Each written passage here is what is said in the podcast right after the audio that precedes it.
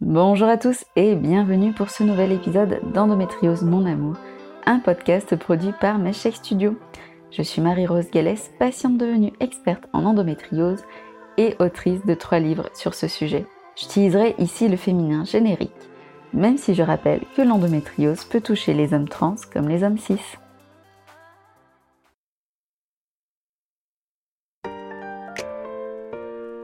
Dans ce douzième épisode, nous allons évoquer tout ce que l'endométriose a de glamour. non, je déconne. On n'est pas dans les médias, hein, on est entre nous. Alors, on va parler de la réalité de nos entrailles, les soucis digestifs. Et oui, ce symptôme arrive en quatrième position dans le top 5. Ce n'est pas rien. Ainsi, les soucis digestifs sont pour de nombreux endométriosiques le quotidien, tout simplement. La preuve avec cette anecdote, il y a peu une collègue concernée par la maladie me dit Oh J'ai lu qu'un gars s'était fait vacciner 9 fois contre le Covid pour ensuite revendre les passes sanitaires. Non mais le type il va finir avec la diarrhée à vie. Je rigole et elle ajoute Bah quoi? Un excès de quoi que ce soit, ça se finit forcément en problème digestif Alors je lui réponds que non, pas forcément. Mais que ce qui est sûr, c'est qu'elle parle comme une endométriosique, car il n'y a que les endométriosiques pour penser automatiquement au système digestif. Aujourd'hui, notre partenaire n'est pas n'importe qui, c'est Baobo, la marque qui prend soin de notre intimité. Non, parce qu'entre nous, on peut se dire les choses franchement, avec la pilule qui cause des sécheresses vaginales, la rééducation périnéale qui nécessite un produit safe pour faire des massages internes, les microragies qui irritent la peau, et bien notre vue le souffre. Ça tombe bien, Baobo propose le baume ultime pour nous soulager. Il est 100% naturel et 100% biologique. Il est tellement doux qu'il s'utilise au quotidien s'il le faut, dès la moindre gêne dans la culotte.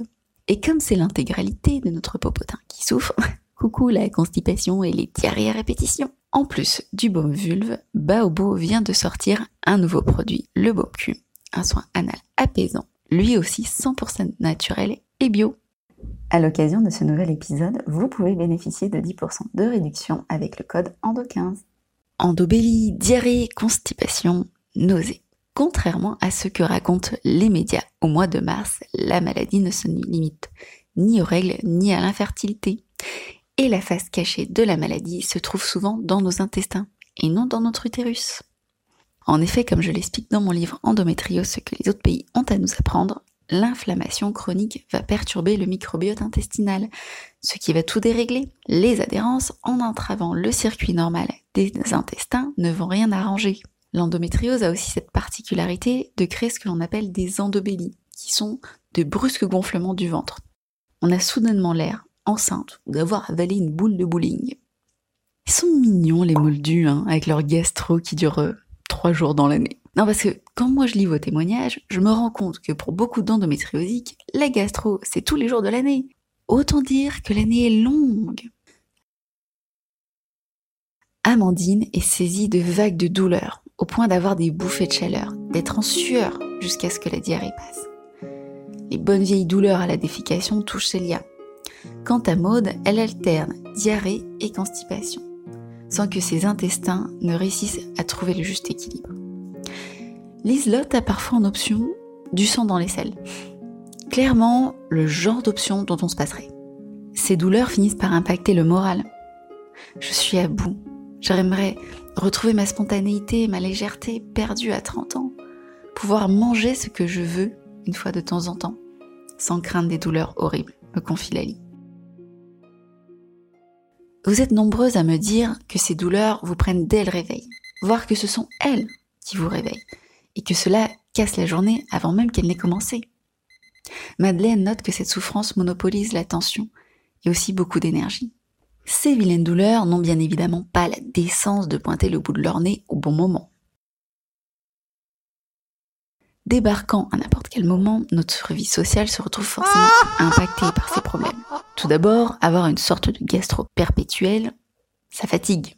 Alors on rentre chez soi de bonne heure, voire on annule tout simplement la sortie. Clara a fait le choix de ne plus faire de sortie impliquant un repas, afin d'éviter de déclencher accidentellement une crise. Et que celle qui n'a jamais manqué un train, un bus, un rendez-vous, car coincée aux toilettes, me jette la première pierre. Amandine ajoute il m'est arrivé, en plein milieu d'une séance de ciné, de devoir aller aux toilettes. Au final, je n'ai jamais pu voir la fin du film. Psst, Amandine Si c'était Titanic, c'est mieux comme ça. Je voudrais pas spoiler la fin du film, mais ça se termine pas hyper bien. Tous ces renoncements sont loin d'être aisés. Mathilde a peur de rater sa jeunesse. C'est parfois compliqué d'avoir tout le temps mal, ou peur de se sentir mal, et de devoir aller aux toilettes des situations sociales. Peur de devoir prendre les transports aussi, si ça ne va pas, me dit Anna. De son côté, Maude a entrepris une psychothérapie pour apprendre à mieux vivre ces situations. Et je ne le dirai jamais assez. Elle a parfaitement raison. Il ne faut pas hésiter à demander de l'aide si on en ressent le besoin. Mathilde numéro 2 relève qu'à force de renoncer aux sorties, on se replie sur soi-même, ce qui n'est pas idéal pour le moral. Dans ce cas, pourquoi ne pas proposer à nos proches de venir à la maison? Cela permet de moins se fatiguer, d'avoir des toilettes à proximité et de contrôler ce que l'on mange. Le sentiment d'être une mamie. Voilà ce que ressent Madeleine, pour qui ses soucis digestifs renvoient une image personnelle dépréciée. Il faut dire que toute la journée, on est bombardé d'images de femmes glamour. Je vous le donne en mille, passer sa vie aux toilettes ne fait pas partie d'une vie pleine de paillettes. Pourtant ça rime. Au risque de briser un mythe, euh, tout le monde va aux toilettes dans sa journée. Même le sublime Sam Egan et son score de rêve. Même Tom Holland qui déchaîne les foules.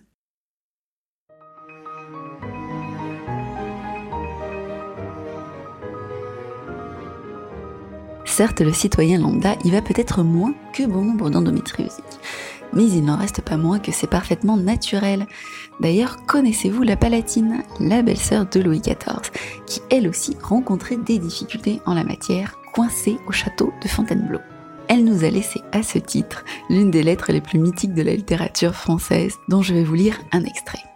Il est chagrinant que mes plaisirs soient traversés par des étrons. Je voudrais que celui qui a le premier inventé de chier ne pût chier, lui et toute sa race, qu'à coups de bâton.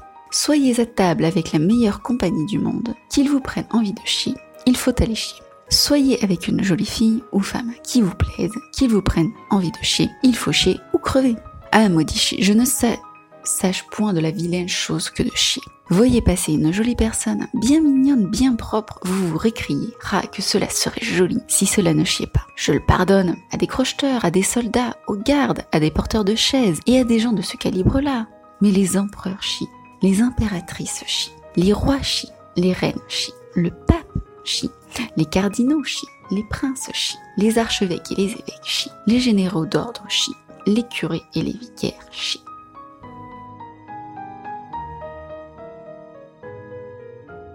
Vous noterez que nos chères têtes couronnées, en plus de rester humaines, ne manquaient pas de poésie. Et la vie professionnelle dans tout ça. Nous passons l'essentiel de notre journée au travail. Et malheureusement, les problèmes digestifs s'invitent aussi lors des réunions. Aussitôt installés, aussitôt levés, afin de rejoindre les toilettes. Lorsque le poste nécessitait d'être assise toute la journée, cela n'arrange clairement pas les choses, et les douleurs s'en retrouvent augmentées. Cependant, Anna, qui est danseuse, rencontre aussi des difficultés, car un aller-retour aux toilettes signifie l'interruption des répétitions.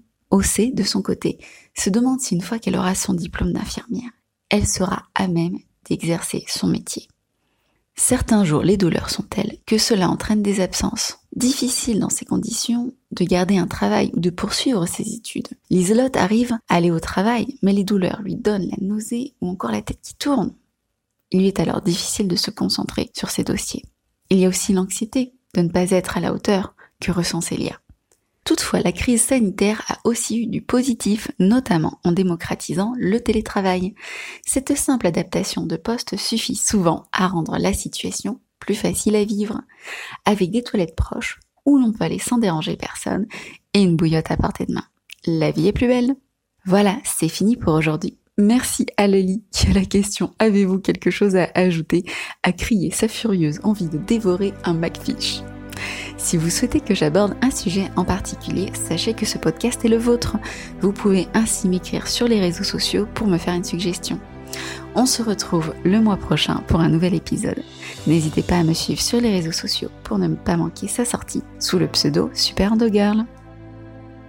Prenez soin de votre santé.